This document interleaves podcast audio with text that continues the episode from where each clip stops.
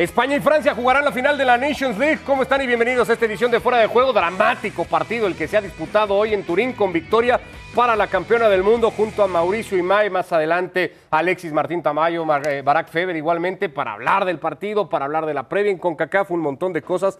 Partidazo el que se ha jugado hoy en Turín, ¿no? ¿Cómo andas, Mauricio? Partidazo, efectivamente. Hola, Ricardo. Buenas tardes, fuerte abrazo para todos yo no sé si el mejor partido que hemos visto en el año, y, digo no sé porque también nos encontramos con muy buenos juegos durante la Eurocopa, pero si no el mejor, por lo menos uno de los mejores de este 2021.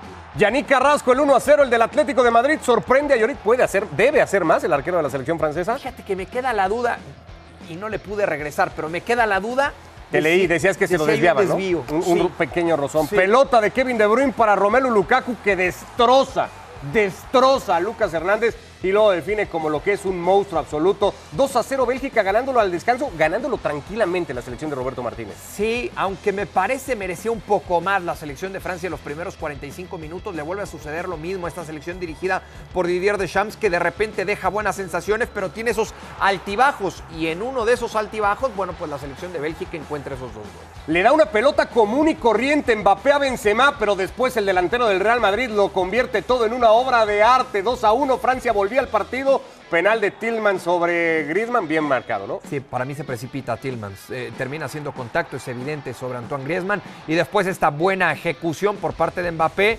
ante la deuda que tenía ¿no? de hace unos meses. Sí, Bélgica permitió mucho que, Francia volviera al partido, que creciera sobre todo en el segundo tiempo, lo reconoció Roberto Martínez. Se diluye ¿no? Eh, la selección belga en los eh, segundos 45 minutos y es lo que le viene pasando históricamente a esta selección, que le falta el centavo para el peso.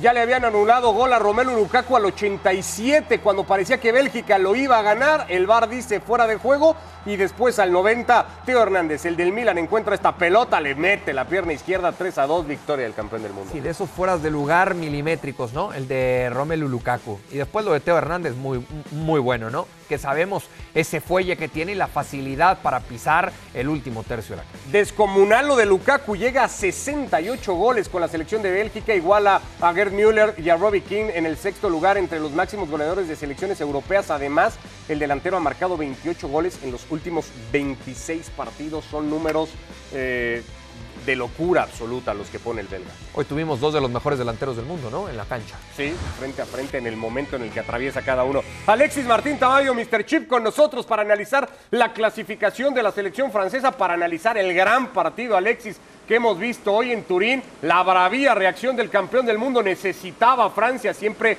Eh, jugando con esa presión de ser campeón del mundo, necesitaba un partido, una parte complementaria como la de hoy. ¿Cómo andas? ¿Qué tal compañeros? ¿Cómo estáis? Pues sí, la verdad es que hemos vivido un partidazo. A ver, no sé si es el mejor del año, pero desde luego ahí, ahí está. ¿eh? Es verdad que en la, Euro vivimos algunos partidos increíbles, ¿no? Me estoy acordando, por ejemplo, del 3-5, ¿no? Entre España y, Croacia, ¿no? Pero, pero sí, sí, este partido ha sido, ha sido tremendo por, por lo que ha sucedido en el primer tiempo, por el vuelco que ha pegado Francia en el segundo tiempo. Y porque se ha vivido una circunstancia histórica, ¿no? Que espera a una selección, eh, a la número uno del mundo ahora mismo en el ranking FIFA, como es Bélgica, eh, sufrir por primera vez una remontada de dos goles en un partido no amistoso en su historia. Esto es algo que a Bélgica jamás le había pasado y es algo que Francia jamás había hecho. Remontar dos goles al descanso en, eh, un encuentro de competición.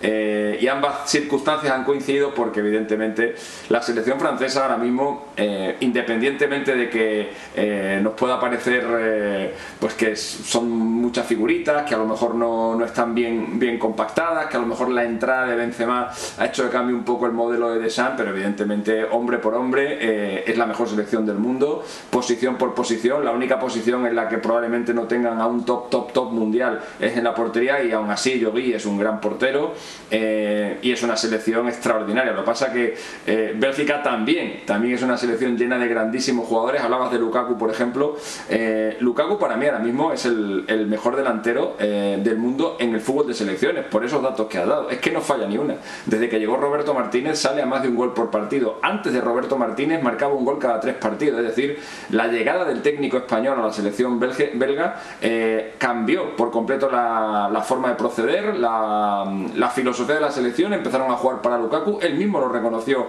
en la Copa del Mundo, que armó un equipo, a pesar de tener grandes jugadores como, como Hazard, como De Bruyne, para jugar para Lukaku. esa era su referencia y evidentemente los números le dan la razón y ha habido un cambio brusco y muy, muy fuerte en los números de Lukaku eh, desde que llegó Roberto Martínez y aún así hoy no ha sido suficiente. Eh, Alexis, ¿dónde cambia el partido o, o qué punto encuentras para que pase de ese primer tiempo en el que vemos a Bélgica maniatar, controlar los tiempos y ser mejor que Francia, porque el partido lo lleva el equipo de Roberto Martínez, a esa segunda parte en donde Bélgica parece que permite que Francia se le venga encima. Sí, yo creo que es en el primer gol de Francia. Ahí Bélgica le vienen todos los fantasmas. Eh, además, esta es una de las, de las selecciones que históricamente se le ha dado muy mal. La otra es Italia. Eh, ha habido esta, esta gran generación de, jugadores belgas han tropezado sistemáticamente contra Italia, lo hicieron en la Eurocopa del año 2016 y lo hicieron en esta Eurocopa donde fueron eliminados y también lo ha hecho contra Francia. Recordemos que Francia fue quien apeó a esta generación dorada de Bélgica de la última Copa del Mundo en, el Mundial de Rusia en San Petersburgo con un gol de, un tití. Eh, bueno, pues eh, hoy le han venido todos los fantasmas de golpe a la cabeza. De repente han visto a la campeona del mundo e insisto, uno de sus grandes verdugos la han visto a un gol de diferencia y evidentemente no han sabido soportar la, presión y empieza, mm, empieza ya a consolidarse esa, esa idea de equipo blandengue, de equipo flojo, de equipo timorato que, tiene Bélgica en los últimos años. Yo me, yo me negaba a reconocerla porque un, eh, una selección con un grandísimo entrenador y con tan bonito jugadores como tiene Bélgica, eh, además acostumbrados a, todo tipo de escenarios, a todo tipo de competiciones, a enfrentarse a todo tipo de, rivales. Yo me negaba a pensar que realmente eh, tuvieran ese miedo escénico, pero hoy es que lo han vuelto a, lo han vuelto a demostrar eh, y creo que esa ha sido la clave. Francia ahí cuando, cuando ha olido la sangre se ha echado al cuello del, rival y ni siquiera han, forzado la prórroga. Con ese gol en el tiempo añadido han liquidado a los Diablos Rojos por la vía rápida. Vamos a tener una grandísima final, ¿eh? va a ser una final preciosa. Ahora nos metemos a ello. Dos selecciones hoy, Mauricio, un poco con dos caras, ¿no? La primera muy buena de Bélgica, no había sido tan buena la de Francia, que mejora mucho. No sé cuánto tiene que ver también con cómo se va quedando un poco solo de Bruyne, ¿no? Porque Hazard se cansa, no aguanta el partido, Tillemans le pasa un poco lo mismo y a partir de ahí pierde mucho el control de juego. Sí, sí, por supuesto. Y, me parece que cambia también a raíz de la, de, la postura, ¿no? Sin tocar tanto el, dibujo táctico, sí en la posición dentro del terreno de juego, porque empieza a replegarse, porque empieza a esperar muy atrás a la selección eh, francesa y eso le da tanto terreno como espacio, como tiempo a, a una selección llena de talento como es la selección dirigida por Didier Deschamps y cuando se da cuenta los belgas, bueno, ya tenían dos encima y ya estaba empatado el, partido con poco oxígeno y con poca respuesta. Esa es, esa es la, la realidad, ¿no? Y eso es lo que yo a lo largo de los últimos años le vengo cuestionando tanto esta selección de Bélgica, porque no le podemos cuestionar el talento y la calidad individual. El problema es que de repente me parece que tiene esa, e, e, esa sangre de atole, ¿no? Que tiene poca sangre en las venas y le terminan dando la vuelta a un partido que lo tenían prácticamente controlado y dominado. El equipo blandengue también, lo que dice Alexis, caben muchas definiciones para referirse a esta selección de Bélgica que parece que cada vez se confirma más. ¿Me vas a reconocer que le tenías más ganas a Francia que a Bélgica, no Alexis? Supongo que en España se frotan mucho más las manos pensando que la final del domingo es contra el campeón del mundo. Sí, sin duda, sin duda. Yo, a ver, yo creo que España tendría más opciones contra Bélgica pero ya puestos, a mí personalmente me apetece culminar esta Liga de Naciones por, todo lo alto. Eh, recordemos que en esta Liga de Naciones España ha eliminado a Alemania, metiéndole 6. Eliminó ayer a Italia, eh, ganándole delante de su público, algo que no se veía desde hacía 21 años. Y qué mejor forma de, culminar este torneo que ganando a la campeona del mundo. Alemania, Italia, Francia sería como coronar en un, mismo Tour de Francia el Alpe d'Huez, el Tourmalet y el, y el Obisque ya, ya, advirtió un poco de Champs desde ahora, Mauricio. Va a ser muy difícil competirle en posesión al equipo de Luis Enrique, que nos sigue sorprendiendo a todos, porque insisto, hace tres meses no tenía mayores expectativas en Eurocopa. Fue semifinalista, ya es finalista en Nations League y ya para muchos es cuidado con España para el año que viene en la Copa del Mundo. Sí, hoy en ese sentido la selección eh, francesa mm, resiente la ausencia de Kanté, ¿no? En, en, medio campo le cuesta trabajo la recuperación de la pelota, jugando prácticamente en la misma línea, tanto Rabiot como, como Pogba, adelante de ellos eh, Griezmann, convirtiendo, convirtiéndose en ese vínculo, en ese enlace con los, con los atacantes, sabiendo la flexibilidad que existe entre Benzema y Kylian Mbappé, teniendo a esos monstruos adelante, bueno, pues eh, son capaces de resolverte cualquier plana y en cualquier momento. Me parece que nos espera una gran final de una Nations League que decíamos hace tiempo alrededor del mundo era un torneo de chocolate y conforme fueron avanzando, conforme fueron pasando las etapas, bueno, pues cada uno le fue dando mayor importancia. Ahora hay de Nations Leagues a Nations Leagues, evidentemente, y ahí no vamos a entrar. No, no, bueno, pero es a donde te este corresponde. Sí, sí, sí, acá donde te tocó vivir, ¿no? A, cada quien. Eh, mm, veíamos los datos en partidos oficiales, no te hacen mucho ojitos los números, Alexis, cuando de España a Francia en partido oficial se trata. Sí, sí, la verdad es que, eh, sobre, y sobre todo, enfrentarse a la campeona del mundo. España se ha enfrentado en 17 ocasiones al vigente campeón del mundo y solamente ha logrado dos victorias. Una en el año 2001, precisamente contra Francia, contra la Francia de Zidane, a la que ganó 2-1 en un partido amistoso que se jugó en Mestalla, en Valencia. Y la otra vez fue en el año 2008, cuando le ganó a, Italia, también en un partido amistoso que se jugó en Elche y lo ganó por 1-0. En todos los demás, 11 derrotas eh, y 4 empates. Ese es el bagaje de, España en, sus enfrentamientos contra el vigente campeón del, mundo. Pero es que además creo, creo que el estilo de juego de, Francia le viene muy mal a España. España donde más, eh, donde más débil es atrás, en los, en los dos centrales y la verdad que pensar en, que te pueden llegar en, oleadas pues gente como gente como Mbappé o gente como, como Benzema, gente como Griezmann, eh, tengo un miedo terrible de lo que puede suceder con, con Pau Torres o con Laporte o con Eric García. Ya veremos quién, quiénes son los titulares que, elige Luis Enrique, pero evidentemente eh, hemos visto durante toda esta etapa de Luis Enrique eh, que, ese es el principal problema, son centrales aún muy tiernos, que cometen eh, muchos errores no forzados, como se dice en el, en el tenis, a los que es muy fácil cogerle la espalda. Lo hemos visto permanentemente en los, últimos, en los últimos partidos en los que Unai Simón ha tenido que, que salvar la plana en más de una ocasión a estos jugadores.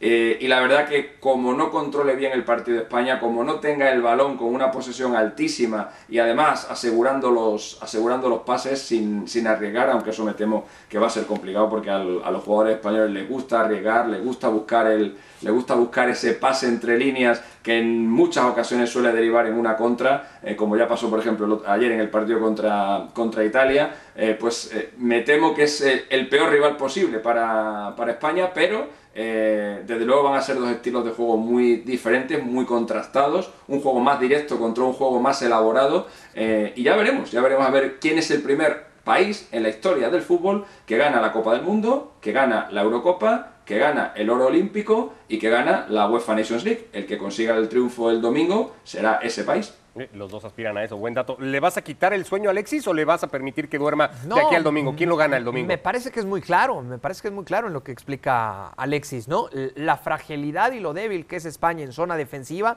y el poder ofensivo que tiene la selección de Francia. Tú hablabas de la posesión de la pelota, no le interesa a esta selección francesa el próximo domingo, estoy seguro, eh, eh, tener la posesión de la misma. ¿Para qué? Si por medio de transiciones cortas le puedes hacer tanto daño a España teniendo esos monstruos como lo son Mbappé, y, el caso no podemos descartar de Griezmann, aunque, aunque se desprende de, más atrás, y, el caso de Karim Benzema. Me parece que con esos tres futbolistas adelante le pueden hacer muchísimo daño a la selección española. Para mí lo gana Francia el próximo domingo. Lo gana Francia, no va a dormir Alexis, eh, cortesía de Mauricio y Mike, que ya ha dado su pronóstico y ve a los franceses campeones. Eh, Ferran Torres además tocado después de que bueno, llevo, llevo Ricardo, Ricardo, llevo escuchando desde la Eurocopa lo gana Croacia, lo gana Suiza, lo gana Italia. Llevo escuchando todo el rato eso y al final, y al final gana el que gana el Bueno, no, no, pero sí debemos de coincidir en que por lo menos en el papel sí es superior Francia, ¿no? A España. Pero no sé si en momento, en individualidades sí, pero yo creo que en momentos por jugadores, por jugadores sin duda. Pero en momentos no lo tengo tan claro. En ¿eh? cuanto a bloque, en cuanto a bloque creo que no. Me parece que hoy sale muy fortalecido Francia. Que, que en momentos hay que ver qué pasa, insisto, con lo de Ferran Torres, porque Luis Enrique había dado con la tecla, ¿no? Con el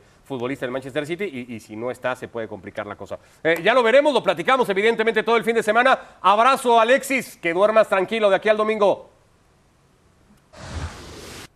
Gracias a Mr. Chip con nosotros acá en Fuera de Juego, dejamos la Nations League para meternos a la eliminatoria en CONCACAF. Viene la cuarta jornada, arranca hoy. México expone el liderato, ese que ostenta con sus siete puntos. Lo hace ante la selección canadiense. El historial pues, no tiene color entre una y otra. Es ampliamente basado en estadística superior a la selección mexicana. Sí, pero tenemos que reconocer que ha evolucionado esta selección canadiense en cuanto a fútbol se refiere, ¿no? O sea, hoy, hoy encontramos, hoy encontramos a futbolistas más hechos, Sí. eh, eh, como, como estandarte, como su máximo referente, pues evidentemente Alfonso Davis, que es, ¿Es el mejor jugador de CONCACAF? en el Bayern Múnich. No sé, no. Porque también dirán otros Es que- Keylor. Vamos a dejar de lado a Keylor, o sea, jugador cancha, digamos, sin portero. Alfonso Davis, y pienso en Corona, pienso en el Chucky, Son- son- pienso en Raúl Jiménez. son otras posiciones. El mejor es Alfonso Davis. son otras posiciones, para mí no. Le vas a dar la vuelta. Para mí no. No es el mejor No, para mí no es el mejor jugador de CONCACAF. CONCACAF. Está bien. No, no, está bien. No, no me veas así. Nada más quería saber tu opinión al respecto. Para ti sí. No, no. No lo dije muy convencido. Forzado, ¿no? Muy forzado. No, a ver, me parece que es de lo más regular que tiene CONCACAF. El más regular probablemente que tiene CONCACAF. ¿no? O sea, el futbolista que más ha mantenido el nivel durante los últimos meses, años, ya ¿Y el un par de temporadas, creo que ha sido más regular Alfonso Davis que el Chucky Lozano. Quizá por un poco. Eh, eh, en cuanto a calidad, en cuanto a talento individual, insisto, hablando de futbolistas en distintas posiciones, yo te hablaría hoy de tres mexicanos que para mí están por encima de Alfonso. Davis. Irving Lozano, Raúl Jiménez y Héctor Herrera. Pero Raúl Jiménez viene, viene regresando apenas. Ah, bueno, está bien, pero estamos hablando, es que, es que yo siempre discuto eso, el talento no se pierde de la noche a la mañana, el talento no lo pierdes con una lesión en el cráneo, no, no, no, se te olvida jugar fútbol, o sea, eh, eres talentoso y vas a ser talentoso siempre, esto, esto es como las cáscaras, cuando te tocaba escoger, escoger a tus compañeros, no en un equipo, pues, agarrabas al que mejor jugaba, Sí. ¿no? No porque un Sí, día siempre antes me no- escogían primero. por eso. Y no porque un día antes hubieras dormido mal No, o porque. no, No no, no se te olvida. Eres talentoso y vas a ser talentoso siempre. Y me parece que es el tema de Raúl Jiménez. Es el mejor futbolista de CONCACAF hoy, Alfonso Davis. Barack Feber, ¿cómo andas? Bienvenido a Fuera de Juego. Lejos, pero, pero a años luz. Eh, el segundo No. queda, pero No, diminuto. no, Por supuesto que lo es, por ¿Cómo? supuesto que lo es. Me parece indebatible además. Es decir, el día que cualquier país, y, y dejémonos de banderas, porque, porque realmente no debería ser tan difícil para nosotros envolvernos en una bandera y hacer un análisis neutral. Eh, el día en que un futbolista de cualquier país, de México, de Nicaragua, de Guatemala, de Estados Unidos, de Canadá, del país que quieran en el área, tenga la solidez, la competencia, la titularidad en un equipo del nivel en el que juega Alfonso Davis, podemos empezar a debatir mientras tengamos futbolistas en México que juegan a veces, casi siempre están en la banca, como Héctor Herrera, que comparten minutos en equipos de buen nivel, pero que tampoco son equipos a los que todo el mundo se para para verlo, como el Napoli. Ahí va repartiendo minutos Irving Lozano con Politano. No lo hace mal, tampoco es nada del otro mundo. No, pa- para mí es que Alfonso Davis está lejos, muy lejos de la competencia, si es que puede haber competencia en CONCACAF. Se te olvidó mencionar en tu análisis a Raúl Jiménez. Raúl Jiménez del Wolverhampton lo hizo muy bien, eh, está regresando, es un jugador determinante que cuando estuvo en el Benfica le costó, fue, fue realmente bueno cuando entraba de cambio, nunca se pudo hacer con la titularidad. Con el Atlético de Madrid, bueno, estaba recién llegado, jugó muy poco, era otro Raúl Jiménez, ha ido creciendo, es un jugador con un talento excepcional, pero no ha sido contrastado en un club siquiera cercano al nivel al que se expone Alfonso Davis en el Bayern Múnich. un lateral, Aquí el problema es que estamos Es hablando de, hipotéticos, ¿no? Nunca sabremos Tecatito Corona qué tan bien lo haría en el Bayern Múnich. Nunca sabremos Raúl Jiménez qué bien lo haría en el Bayern Múnich. Lo que sí sabemos es que Alfonso Davis lo hace muy bien en el Bayern Múnich. Y ese factor, el de Davis, Barack, si sumamos el de Jonathan David, eh, el de Hutchinson, no sé, los que quieras ir sumando, ¿hacen que hoy Canadá tenga aspiraciones de puntuar en la cancha del Estadio Azteca? No, no porque no es Copa Davis. Si, si- si fuera Copa Davis y está, estuvieras hablando que un partido lo juega eh, Alfonso Davis contra el Chucky Lozano y el otro lo juega No, Jonathan 6-0, Davis 6-0 contra en, Tecatito en- Corona en los parciales tuyos dobles. serían. Doble 6-0 y a no, otra no, cosa. no, se- se- se- No, no, no, no, no, no, exageremos, no exageremos, no exageremos, pero ahí sí, sí, sí si fuera Copa Davis, eh, el ranking ATP de los principales jugadores de Canadá probablemente estaría por encima del ranking ATP de los principales jugadores de México. Estábamos hablando de dos o tres, es decir, si pensamos en Jonathan David, en Alfonso Davis, en Kyle Larin, que no va a jugar, eh, por supuesto que, ahí podría pelear, pero es muy distinto hablar de un partido de fútbol tenis, donde solamente sería muy parejo, ¿no? Dos contra dos, a hablar de fútbol. Eh, en fútbol México tiene un colectivo, tiene una experiencia, tiene un estadio, tiene una altura. otra cosa va a ser cuando visite Canadá, que también va a ser ¿eh? porque tiene una profundidad que no tiene Canadá. Pero en el Estadio Azteca, con la altura de la Ciudad de México, con el escenario, por supuesto que, que, no basta con que dos o tres futbolistas de Canadá estén a la altura de dos o tres futbolistas de México, porque el resto es favorable claramente para el equipo local. En el Estadio Azteca le costó un montón ganarle a Jamaica y luego tuvo un ratito ahí de medio dudar en San José y viene de hacer un partido muy regular en Panamá esta selección mexicana. ¿Puede pasarla mal hoy con un equipo a priori mucho mejor que los tres anteriores? No, no creo que la pase mal, tampoco creo que gane de manera tan cómoda, pero lo va a ganar. Lo va a ganar. Y es cierto que en cuanto al funcionamiento, eh, no termina por convencer y no termina por ser un equipo atractivo, ¿no? Como lo queremos ver, este que dirige Gerardo el Tata Martino. Pero yo te preguntaría, alrededor del mundo, en eliminatoria mundialista, ¿cuántos equipos en realidad son atractivos? Muy pocos. ¿Cuántas selecciones juegan muy pocos. Bien o, estéticamente agradable a la vista. Muy pocos. ¿No? Porque jugar bien luego es más debatido. Sí. sí ser atractivo. ¿Cuántos? Argentina, que hoy por la mañana escuchaba un programa que decían, allá en Argentina, nuestros compañeros en ESPN F90, que decían, quizá es, e, e, es la mejor selección del mundo en la actualidad. No, no, es la más atractiva. No es la más atractiva. Quizá eh, Francia no lo sé si sea la más atractiva en, eliminatoria mundialista. Alemania no ha sido la más atractiva en, tiempos recientes. Italia, Italia te podría decir es una de las más atractivas, pero, pero cuesta trabajo encontrar. España los partidos de eliminatoria, los partidos de eliminatoria hay que ganarlos. En los partidos de eliminatoria hay que sumar. Y aquellos que dicen con CACAF se tiene que avanzar caminando. No, no, hay que ir a meterse al Cuscatlán, hay que ir a meterse a San Pedro Sula, hay que meterse en Kingston, hay que meterse en ese tipo de canchas y en ese tipo de plazas tan bravas para entonces decir eh, hay que avanzar caminando. Y me parece que en esta ocasión México no va a avanzar caminando, va a avanzar gateando. Uh, gateando. Sí. O sea, tranquilamente. La eliminatoria la resuelve el mes que viene, en noviembre más o menos, cuando esté más o menos a la mitad. Yo no sé si ahora ya va, a tener, va a tener el pase de abordar. Quizá nada más le falte subirse al avión. Ahora yo creo que puede conseguir nueve puntos. Los seis de local y, en el Cuscatlán. ir a sumar al Salvador otros tres. Ahora, Martino es un técnico ideal para eso, ¿verdad? Para sumar puntos, olvidémonos de formas y de tal, para ganar partidos. A ver, yo, creo que sí, dentro de lo que hemos visto de la selección mexicana a lo largo del tiempo que lleva Itata Martino, los partidos de, alto riesgo, los partidos de finales a lo largo de su trayectoria y no solamente con la selección mexicana, sino antes, seguro que son el asterisco con el que seguirá conviviendo, ¿no? Pero si hablamos del partido a partido, del ir sacando resultados, ha sido una selección muy estable, ¿no? Todo el mundo tenemos claro lo que ocurrió el verano pasado. Ha habido momentos de crisis mínimos, ¿no? Como la goleada en contra de Argentina con esa actuación de Araujo y esos goles de Lautaro pero en general la selección mexicana en partidos amistosos, en partidos oficiales, en, lo que le ha tocado jugar, que, no ha sido tampoco demasiado a, Tata Martino antes de esta primera eh, fase de, tres partidos en el octagonal, pues ha ido sacando bien los resultados. Eh, es un técnico conservador en términos generales, es un técnico resultadista también en términos generales,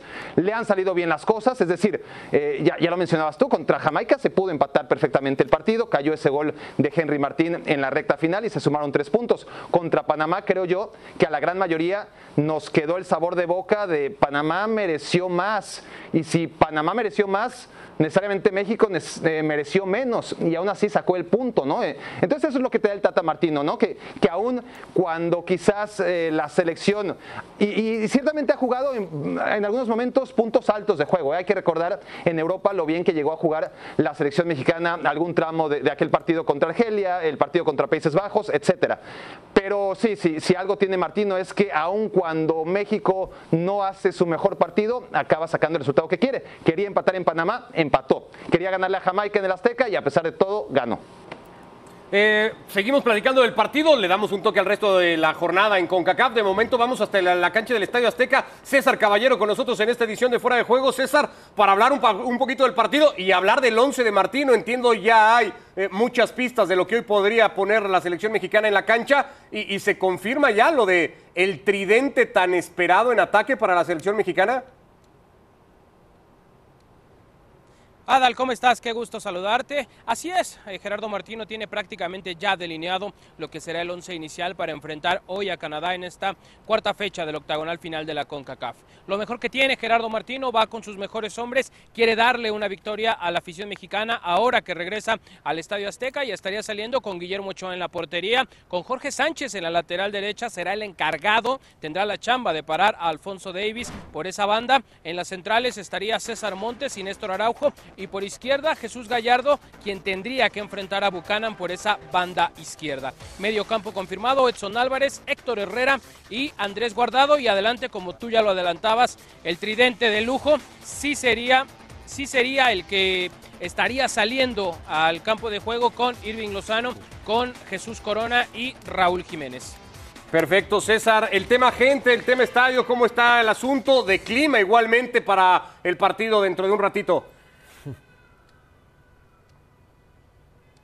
La verdad es que en el tema del clima, Ricardo, no nos fue muy bien hace algunos minutos. Estuvo lloviendo bastante fuerte aquí al sur de la Ciudad de México. Fueron 15 o 20 minutos con una intensidad muy importante de agua que estuvo cayendo aquí al sur de la ciudad. Sin embargo, no creo que haya ningún problema con el césped del Estadio Azteca. Sabemos que tiene excelente drenaje y que estará en muy buenas condiciones de cara a lo que será el partido contra los canadienses. El tema de la venta de boletos ha ido un poco lenta. Hay que decir que no ha despertado tanta expectación este partido contra Canadá e incluso la Federación Mexicana de Fútbol ha puesto al 2 por 1 los boletos para esta fecha FIFA, es decir, puedes ver a Canadá y también el duelo contra Honduras del fin de semana. Lo que nos dicen es que esperan el 50% del aforo permitido para esta tarde. Hay que recordar que es de un 75%, lo cual se traduce a más o menos 60 mil aficionados. Ah. Entonces es muy probable que veamos de 30 a 35 mil personas como público el día de hoy en el Estadio Azteca. Abrazo César, gracias.